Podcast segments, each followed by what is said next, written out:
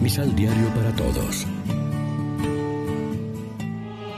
Proclamación del Santo Evangelio de nuestro Señor Jesucristo, según San Mateo.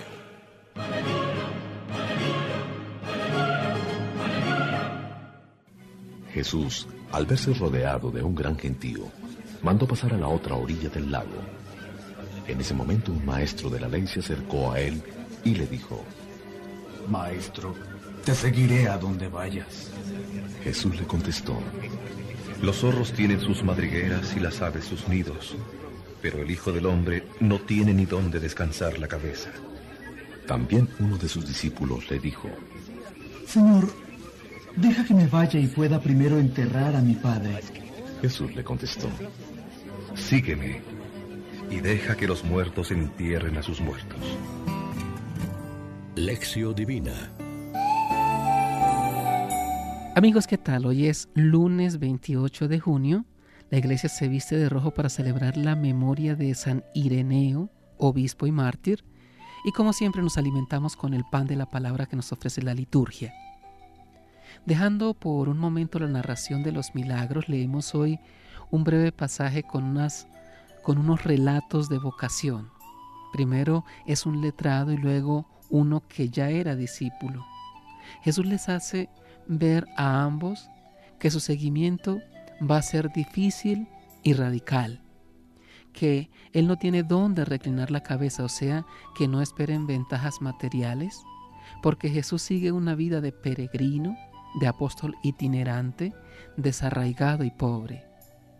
Al discípulo le dice que deje que los muertos entierren a sus muertos y lo siga con prontitud y radicalidad. Jesús no nos está invitando a descuidar a los padres o a la familia, tampoco a que dejemos sin enterrar a los muertos.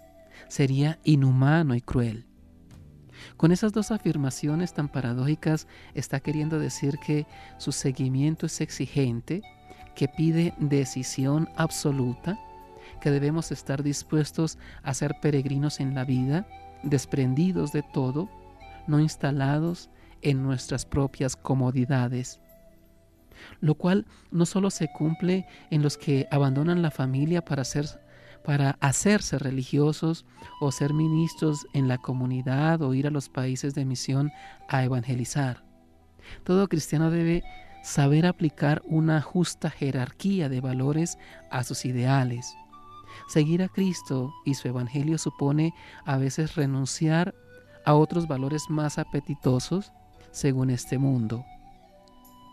Reflexionemos. ¿Tenemos corazón solidario o solo nos acordamos de rezar por nosotros mismos? ¿Sabemos apreciar también lo bueno que existe o solo nos dedicamos a juzgar y condenar? Oremos juntos.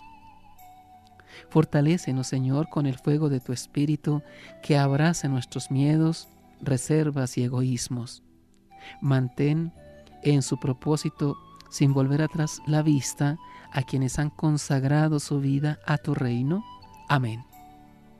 María, Reina de los Apóstoles, ruega por nosotros.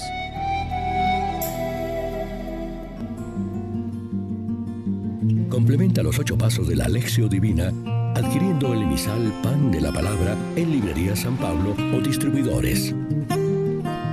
Más información www.sanpablo.co Pan de la Palabra. Vive la reflexión.